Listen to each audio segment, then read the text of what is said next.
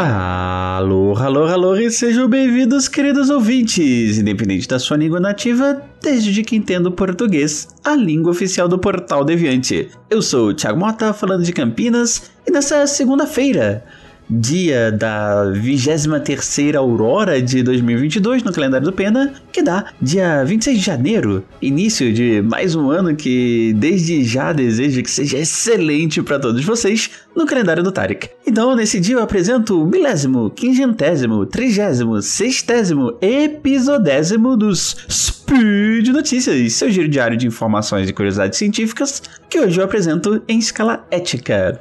E continuando com a discussão do meu último episódio sobre o porquê de ser importante a revisão ética nas pesquisas das áreas das humanidades, Vamos falar hoje sobre um experimento bem famoso que tornou um certo cientista bem conhecido na ciência, principalmente da psicologia, chamado Stanley Milgram. Então, vem comigo depois do giro. Gira aí, Felipe! Speed Notícias.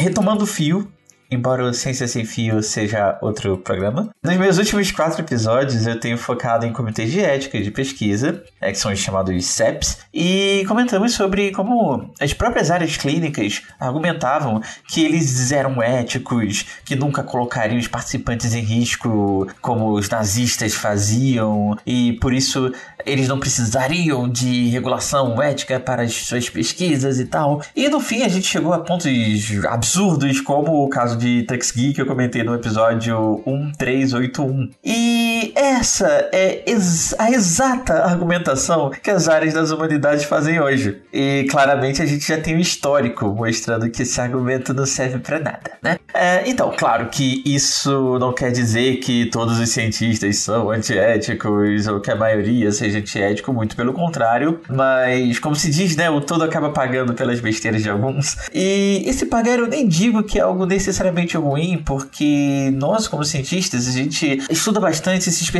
bastante, se preocupa tanto com questões específicas da nossa pesquisa, que dificilmente a gente vai realmente parar para ter um cuidado tão delicado com algumas questões que não são muito relevantes para a pesquisa de fato. Né? E enfim, a gente dificilmente tem tempo para isso. E, e, às vezes, mesmo que a gente tenha tempo, a gente não tem capacidade técnica de começar a prever quais podem ser as consequências da nossa pesquisa. Óbvio que aquelas muito óbvias vão aparecer.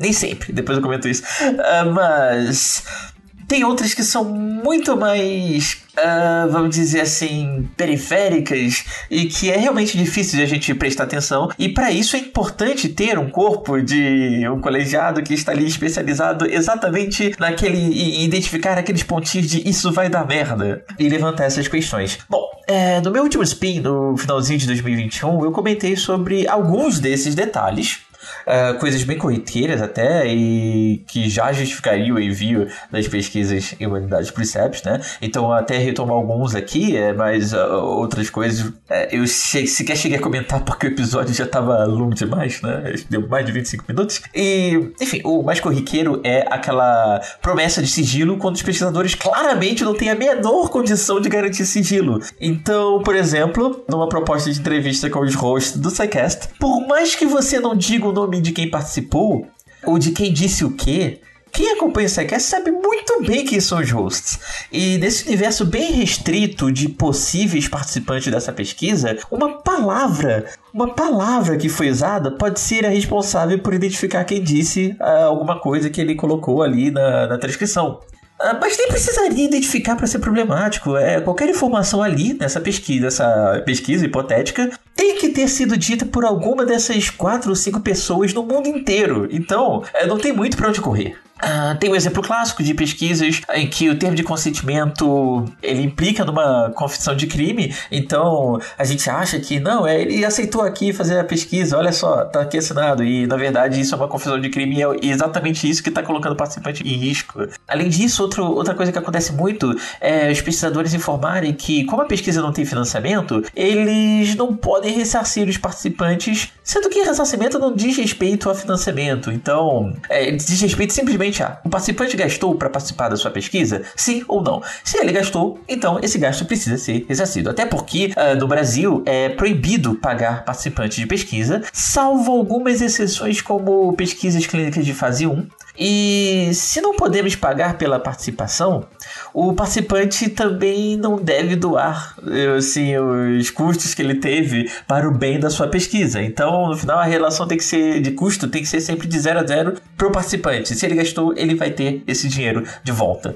Então, se você vai fazer uma entrevista em que o participante tem que ir até você, o mínimo que você tem que fazer, e nem por ética, mas por bom senso mesmo, é pagar a passagem, a gasolina que ele gastou para chegar até você. Né? Uh, outra coisa muito corriqueira, infelizmente, é, e entra um pouquinho naquela questão dos riscos óbvios que eu tinha comentado, o pessoal fazendo uma entrevista, uma entrevista, uma pesquisa presencial no meio de uma pandemia e diz que a pesquisa não coloca ninguém em risco. Né? Isso demonstra que nem sempre a gente pensa em coisas óbvias quando a gente vai informar os participantes das nossas pesquisas, né? Então, como dá para ver nesses exemplos aqui, o grande problema nesses casos nem sempre está exatamente nos riscos das pesquisas em humanidades, mas sim no julgamento equivocado por parte dos pesquisadores na hora de informar os participantes sobre o que pode acontecer na pesquisa. E o comitê de ética ele tá ali exatamente atento para esse tipo de detalhe. Alguns podem parecer até detalhes bobos, é, mas são bem importantes até para você não levar um processo depois de acontecer.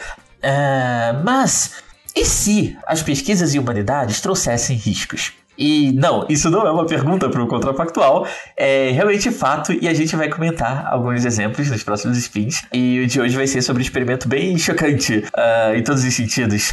Bom, é, acho que muitos de vocês já devem ter ouvido falar do Stanley Milgram, e se não escutaram falar dele, provavelmente ouviram falar do seu experimento mais famoso, que é o Behavioral Study of Obedience, que é o estudo comportamental da obediência, publicado em 63, mas o estudo parece que foi feito em 61. E assim, é, um disclaimer: eu não vou focar muito na pesquisa em si, mas sim no ponto é na, na questão ética. Então, é, tem muitos detalhes que eu vou deixar de fora aqui de propósito, mas eu deixo aqui é, nos links desse post o artigo original, é, o link para um filme de 2015, The Experimenter, que fala sobre esse experimento, e tem também um livro que é da Gina Perry, que é Behind the Chalk Machine, é, por trás da máquina de choques, que discute esse experimento também, algumas questões até éticas, é, tanto éticas quanto científicas mesmo, desse experimento. Então, é, quem tiver maior interesse pode buscar os links aqui no post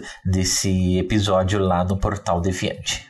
Então, contextualizando, no pós-segunda guerra tinha uma grande indagação eh, na psicologia sobre o porquê de várias pessoas, principalmente soldados nazistas, se submeterem a ser agentes das atrocidades que o regime fazia contra outros grupos sociais. Assim, eles não têm sentimentos. Uh, bom, muito se falava da questão da obediência aos superiores, também na suspensão da responsabilidade, porque você só estava seguindo ordens e o culpado é quem me mandou fazer isso e não eu e também no efeito de manada e outras coisas. Então, estudar o comportamento de obediência parecia bastante promissor ali naquela época e um tema que realmente se levantou e se demonstrou é, bastante curioso e talvez é, necessário, não sei se é bem essa palavra, mas enfim. E nesse contexto, o Stanley Milgram ele pensou num experimento que ele rodou lá em Yale, nos Estados Unidos. Bom,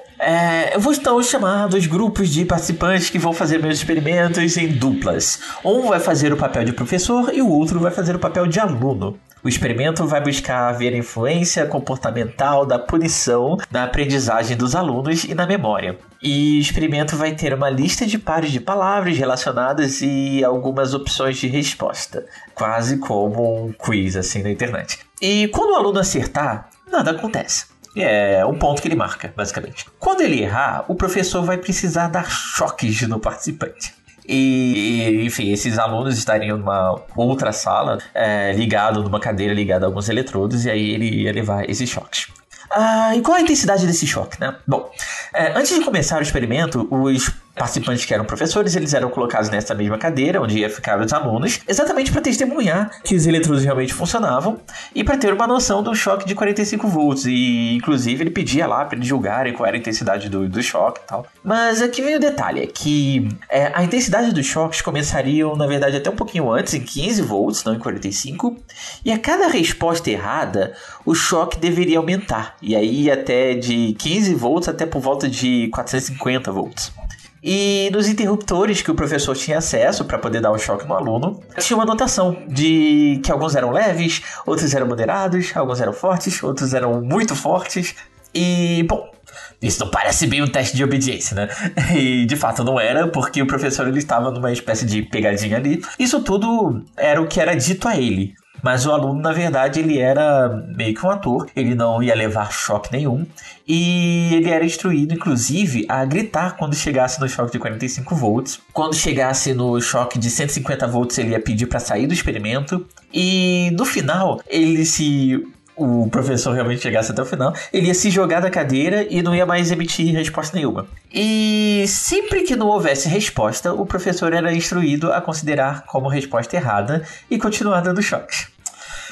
Ah, bom, esse procedimento em que a gente ou não informa ou informa de forma parcial, de, é, ficou forma demais aqui, informa de maneira parcial ou não informa os participantes sobre o que está acontecendo na pesquisa, inicialmente pelo menos, ela é chamada de pesquisa encoberta. E, enfim, esse estudo não foi feito no Brasil, foi em Yale, mas já colocando parênteses aqui no assunto, porque isso aqui é importante, a pesquisa encoberta ela é devidamente prevista e regulamentada nas resoluções brasileiras de ética em pesquisa. Então, por exemplo, a gente está na área de humanidades, ou pelo menos discutindo humanidades, e é, para isso a gente tem a resolução 510 de 2016, que regula exatamente as pesquisas em humanidades. E aí, no artigo 2 inciso 15, ele diz: Pesquisa encoberta é uma pesquisa conduzida sem que os participantes sejam informados sobre o objetivo e os procedimentos do estudo, e sem que seu consentimento seja obtido previamente ou durante a realização da pesquisa. Não fala nada sobre depois ainda, tá?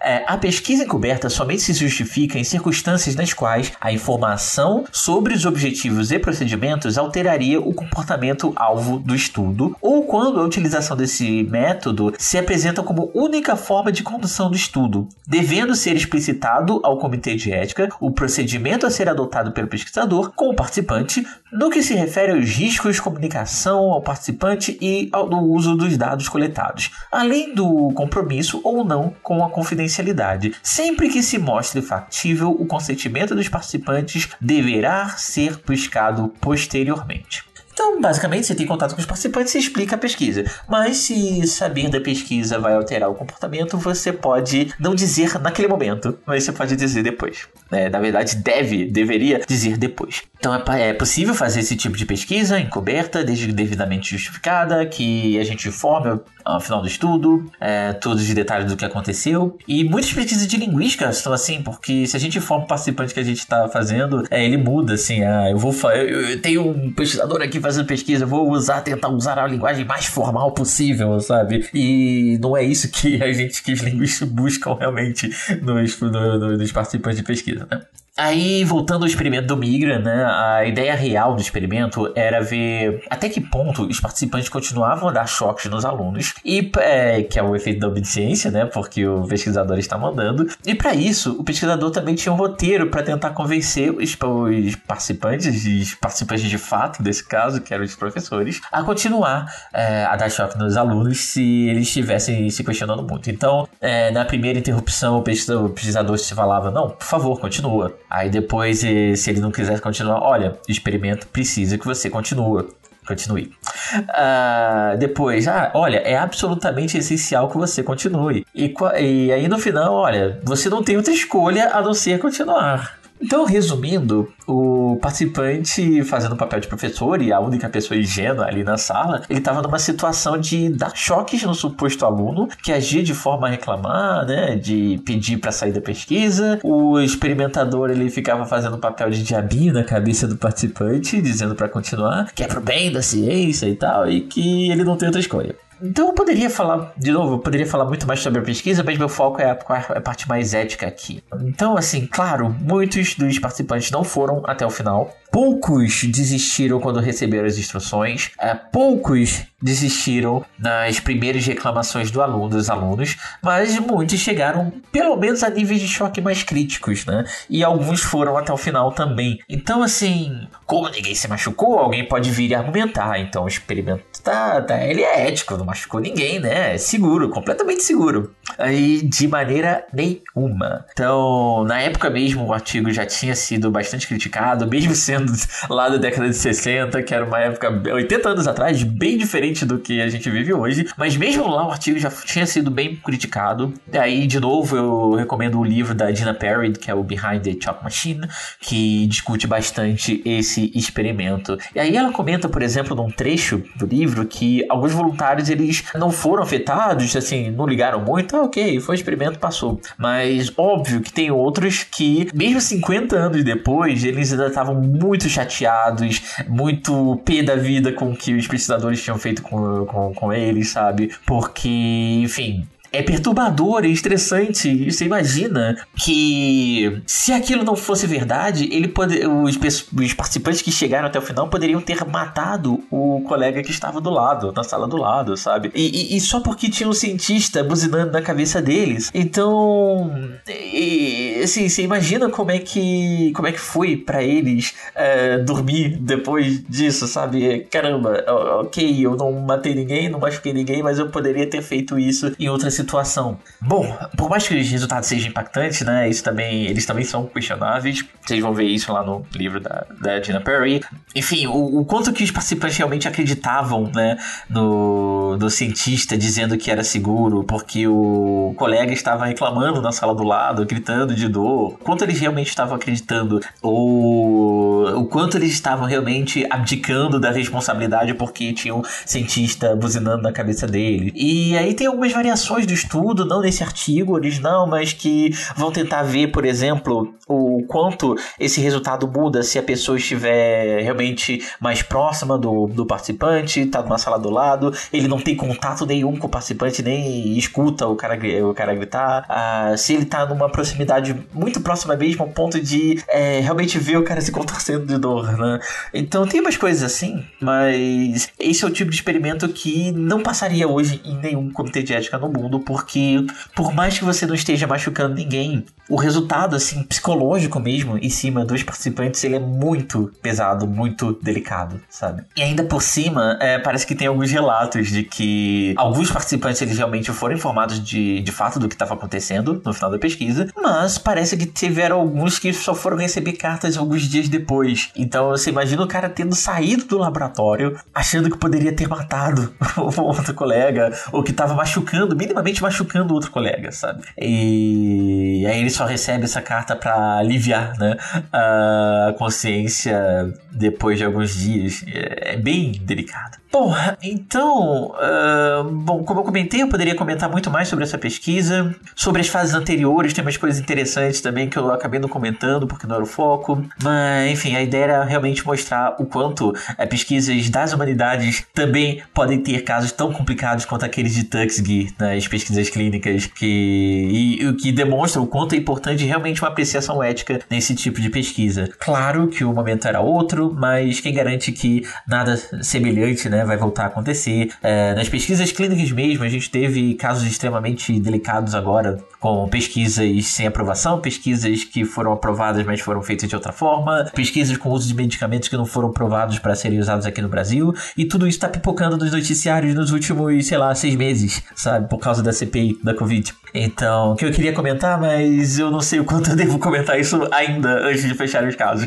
Mas, enfim. Então, quem garante que não vai ter um louco também querendo replicar esses experimentos clássicos e polêmicos da psicologia social hoje, como o do Milgram, o do Zimbardo, da, da prisão de Stanford, que ainda como comentei, né? Então, é, só pra fechar aqui, porque já, tá, já tô me alongando demais, é, quem quiser é, saber mais sobre o experimento, eu deixo aqui no post desse episódio o link do estudo original, uma matéria sobre o livro da Dina Perry, o Behind the Chalk Machine, e também pro filme Experimenter de 2015, que parece que ele só tá disponível para compra ainda, ou aluguel, não sei, na Apple TV. Mas é, talvez vocês achem em outras formas que eu não consegui achar. Então, é isso. Eu fico por aqui por hoje. Nos sigam, nos amem, nos divulguem nas suas redes sociais e se mantenham éticos em suas vidas e suas pesquisas também. Uh, qualquer dúvida, entre em contato. Também estamos sempre abertos para sugestões, comentários, críticas. Para entrar em contato, a gente pode usar o meu e-mail, que é thi mota com dois t's, arroba unicamp.br ou contato arroba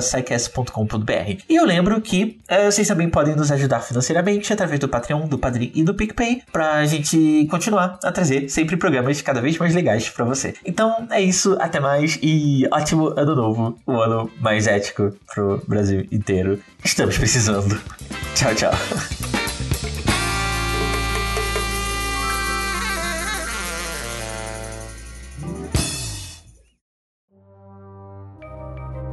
Este programa foi produzido por Mentes Deviantes. deviante.com.br